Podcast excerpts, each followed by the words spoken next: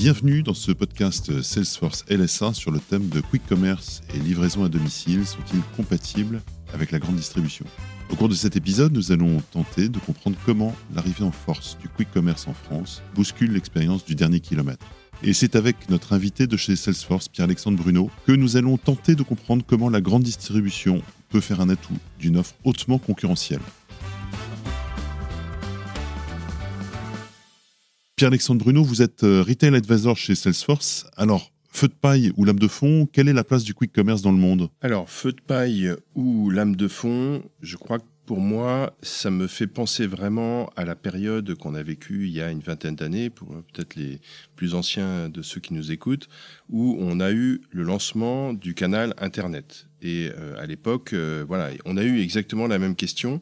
Je pense que là, on est sur un canal qui est fondamentalement différent qui est donc la livraison euh, à domicile. Si on va peut-être un peu au-delà de simplement le concept actuel de livraison en 10 minutes, dont on pourra reparler.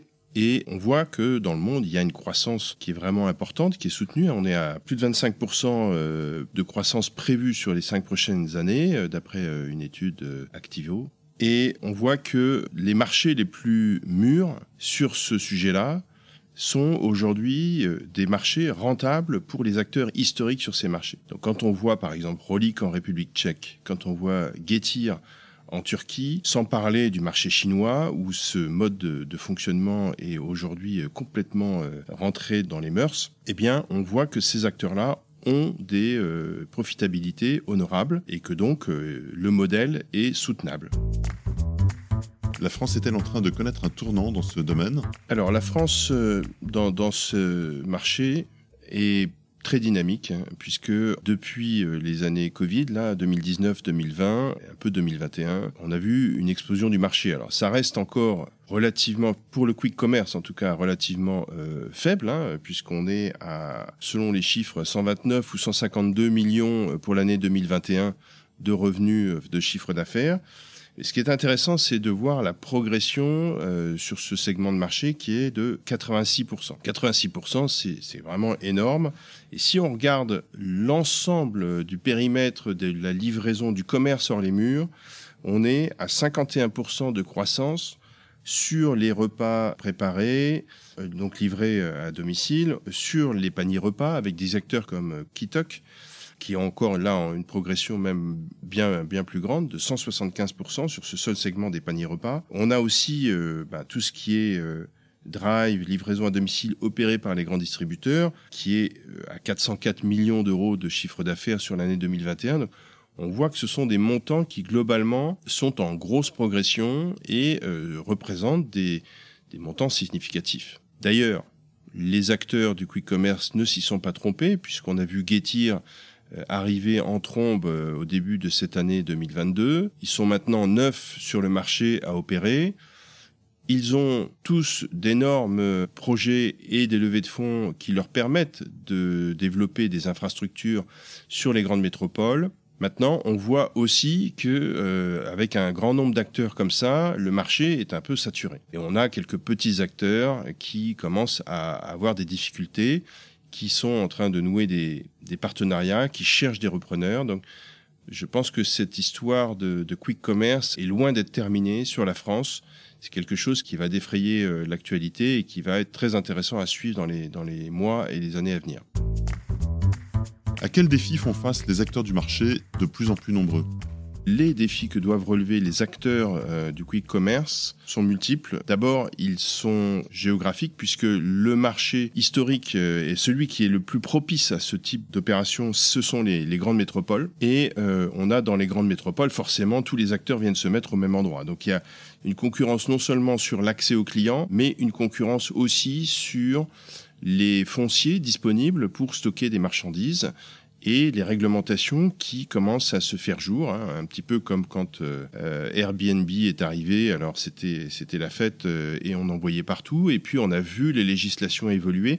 On est un petit peu dans cette phase là aujourd'hui avec le quick commerce où les législations évoluent. On l'a vu récemment sur Paris, la municipalité a commencé à réglementer très fermement l'installation des dark stores. Donc ça c'est un défi important. Le deuxième défi, je dirais qu'il est surtout pour une partie des quick commerçants euh, comme Everly qui vont faire leurs courses euh, chez les magasins de la grande distribution, eh ben, c'est de conserver ces accords ou de nouer de nouveaux accords.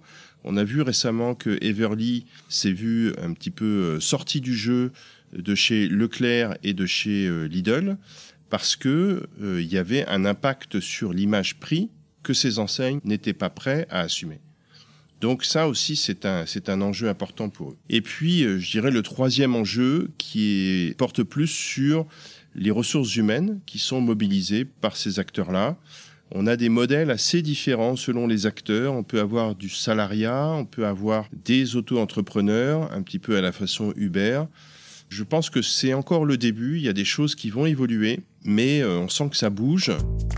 Pour le consommateur, quelle est l'utilité de se faire livrer en 10 minutes? Est-ce qu'on n'est pas dans la société du tout tout de suite qui va peu à peu se dégonfler comme une baudruche? Alors c'est vrai qu'on est, euh, on est dans un acte qui est dans l'air du temps, à la fois dans l'air du temps, je dirais, et aussi un peu en contradiction avec cette euh, appétence qu'ont les Français euh, pour euh, le développement durable et la consommation responsable. Donc là-dessus, on peut se poser plein de questions. On peut retourner le sujet en se disant est-ce qu'il vaut mieux pas qu'on ait dans les grandes métropoles des livreurs qui prennent leur vélo et qui optimisent leur tournée avec des emballages responsables plutôt que d'avoir quelqu'un qui va prendre sa voiture, même en ville, pour aller euh, chercher sa course et finalement euh, avoir un impact carbone euh, complètement démesuré par rapport à, ce qu'il recherche. Donc pour moi, l'histoire n'est pas écrite sur ce sujet. Il y a du pour et du contre. Et en tout cas, je suis persuadé que pour moi, ce, sujet-là n'est que le début d'une évolution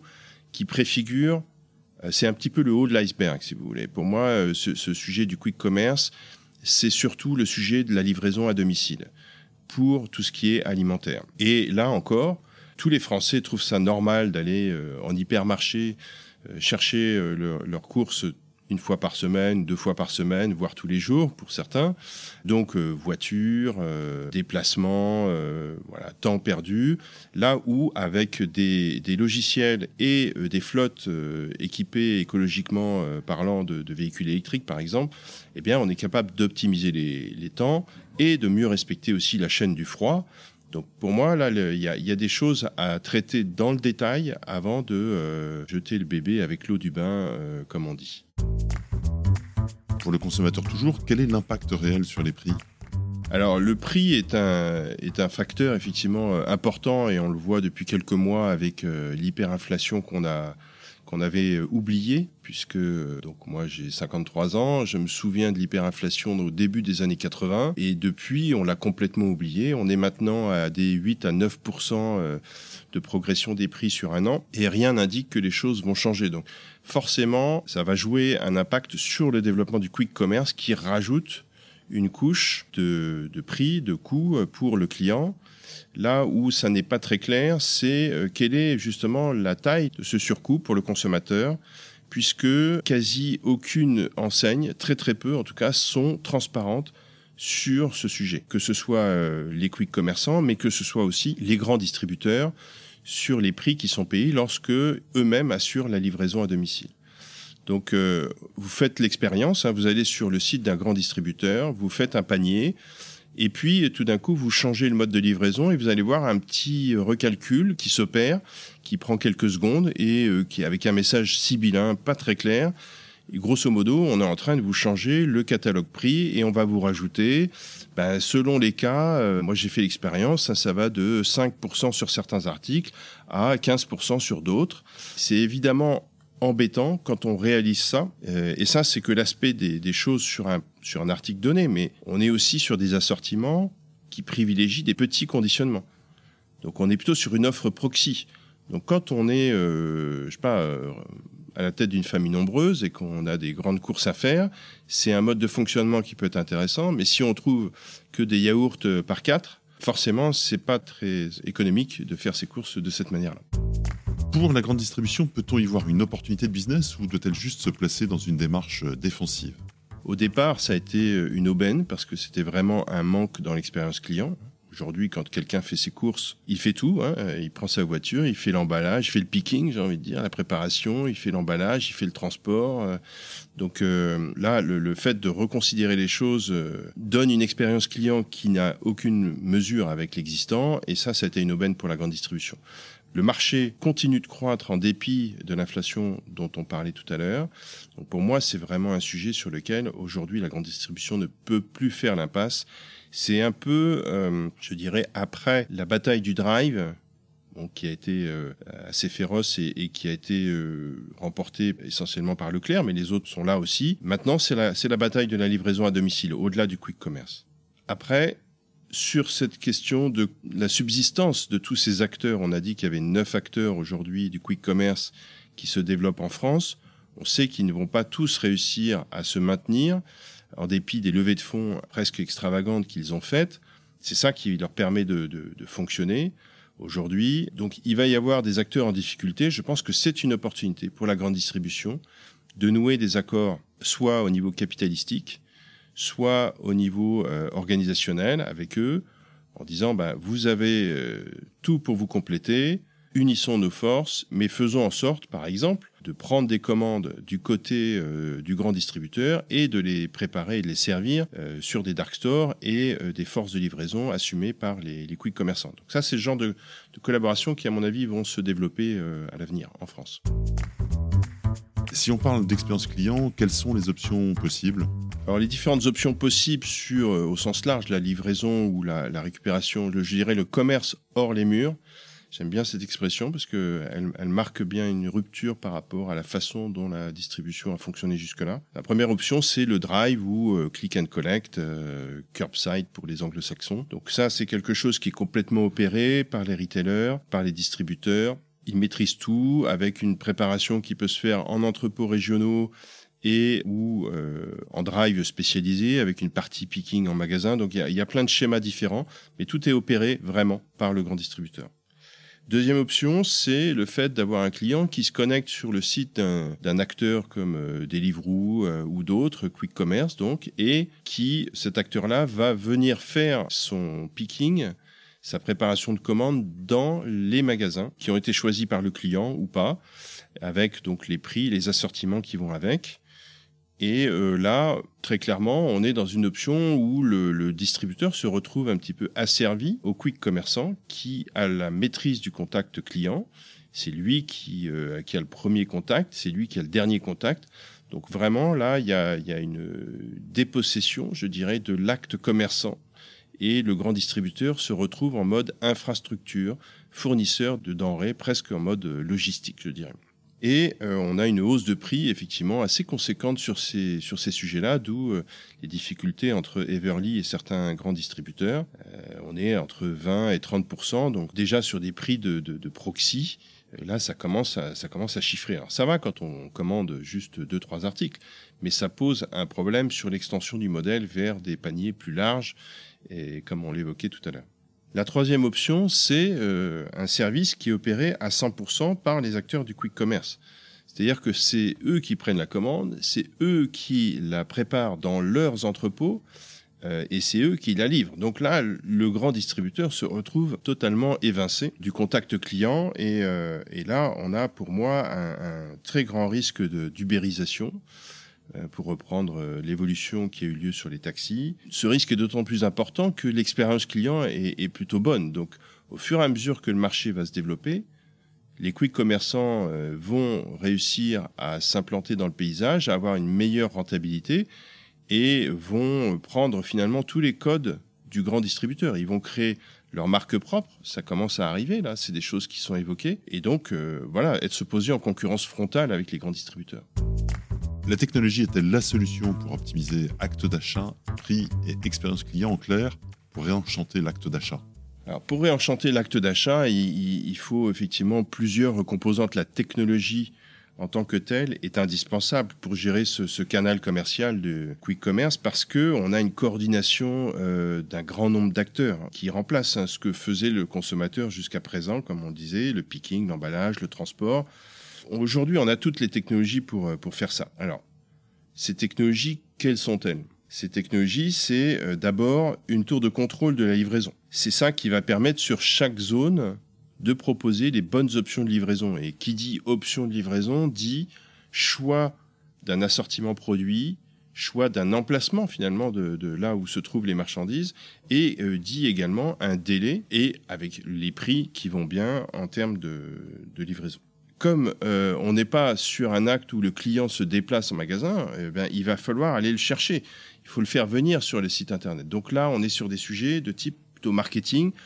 Et on voit bien qu'on n'a pas la tentation de celui qui se promène dans un étalage et qui va être tenté par bah, les, offres ou par euh, la beauté du melon ou des cerises, que sais-je. Donc là, on est obligé d'avoir des offres hyper personnalisées. Donc ça, c'est quelque chose qui est aussi relativement nouveau et qui est spécifique et qui va se développer de plus en plus. On a aussi besoin d'avoir un site e-commerce qui soit agréable, qui donne une expérience client un peu plus profonde que simplement un étalage euh, magasin. Il faut de la scalabilité sur ces sites e-commerce parce que euh, on peut avoir des pics, on les a vus en mode euh, Covid, mais ça peut revenir sur d'autres sujets ou sur des, promotions. Donc ça, ça doit être des solutions hyper scalables. Et puis, le, la brique service client est indispensable. Quand on est à distance comme ça, le seul contact vraiment humain qu'on va avoir, c'est le service client. Il faut donc avoir des services clients qui soient réactifs, qui aient la visibilité sur tout ce qui se passe sur l'ensemble du processus, donc ça, ça requiert des technologies, ça requiert en particulier une couche d'intégration où on va aller chercher les données et accéder aux actes de gestion des différents modules qui constituent la solution globale. C'est euh, ce que font euh, des solutions euh, du marché de, de l'intégration.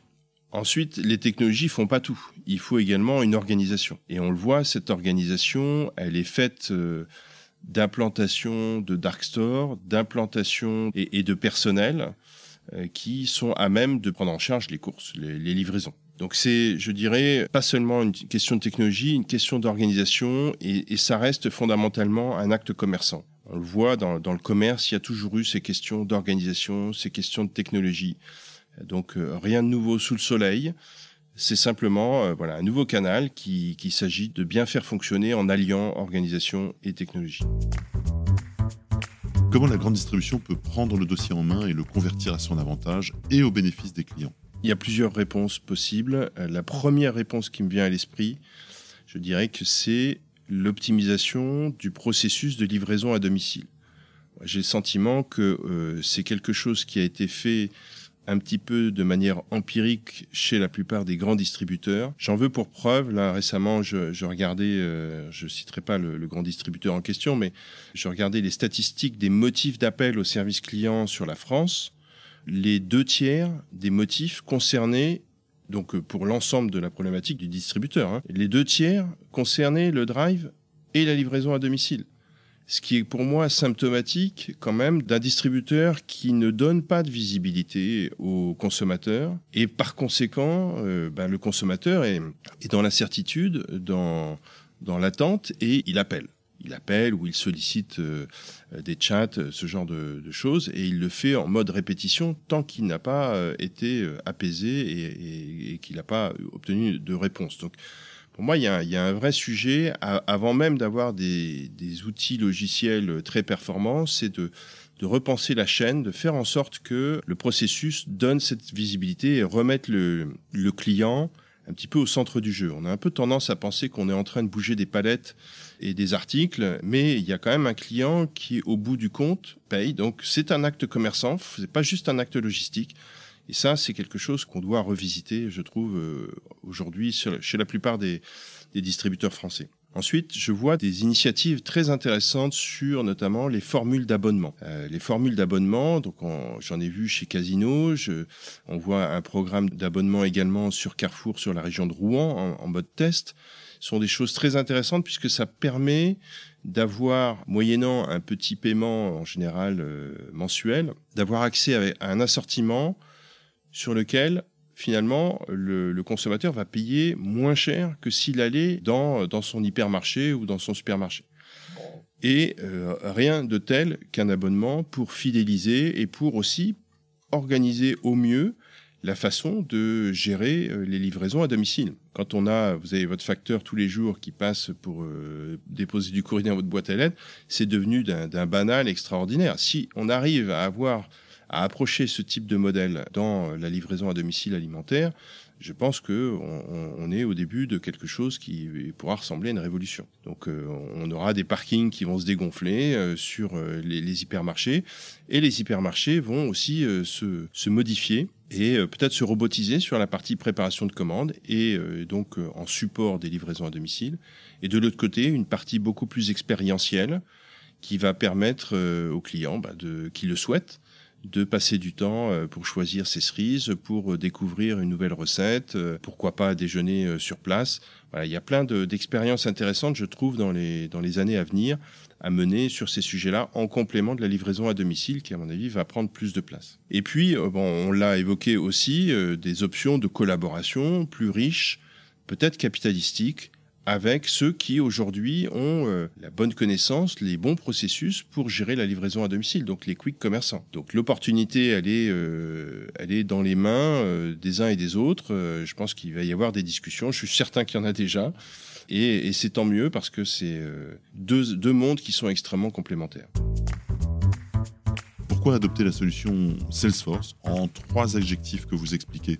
Alors, la solution Salesforce pour traiter ces sujets-là, c'est toujours et encore, c'est la, plateforme Salesforce qui euh, s'est beaucoup enrichie euh, pendant euh, les dernières années, hein, puisque on est très loin de l'image que donne Salesforce souvent d'être le système de vente pour les commerciaux B2B. On a maintenant sur cette plateforme des capacités, ben, toutes les technologies que je citais tout à l'heure, le marketing, le service client, le e-commerce, la couche d'intégration, toutes ces technologies sont là. Et donc le premier adjectif qui me vient euh, à l'esprit, c'est complet. On couvre l'ensemble des compétences, des technologies dont on a besoin pour assumer ces processus-là. Deuxième adjectif, pour moi, c'est modulaire. C'est-à-dire que on voit que les organisations sont très différentes selon qu'on est dans un monde intégré, selon qu'on est dans un monde franchisé. On voit que les approches aussi sont différentes, même au sein du monde indépendant, système U et intermarché ne fonctionnent pas de la même manière, ou Leclerc aussi. Et donc, on doit être capable de s'adapter et euh, notre offre, elle est très modulaire. On n'a pas d'obligation à prendre la longue suite de tous les outils, à avoir la totalité de la plateforme. On peut prendre la partie marketing, on peut prendre la partie personnalisation temps réel, le e-commerce. Donc, chaque module est indépendant et en revanche, va délivrer plus de valeur lorsqu'il sera mis en, en coordination, en collaboration avec les autres modules de la plateforme. Et puis, le troisième adjectif qui me vient en tête, c'est ouvert, puisque cette plateforme accueille et fait vivre un écosystème de partenaires très très large. Hein. Plusieurs, euh, on, a dépassé les 4000 éditeurs qui ont développé des solutions qui viennent compléter celles de Salesforce.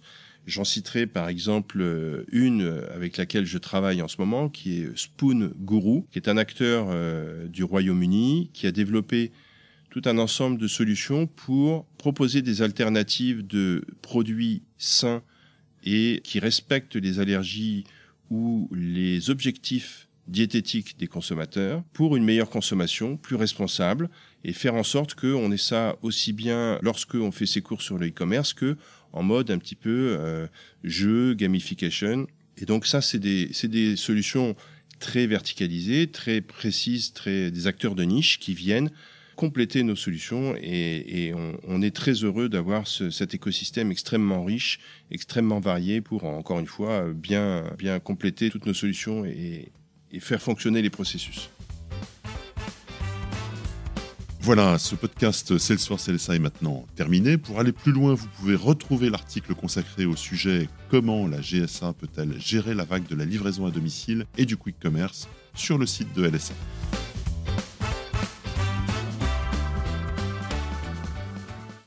Merci à tous pour votre écoute. Vous êtes de plus en plus nombreux à nous écouter.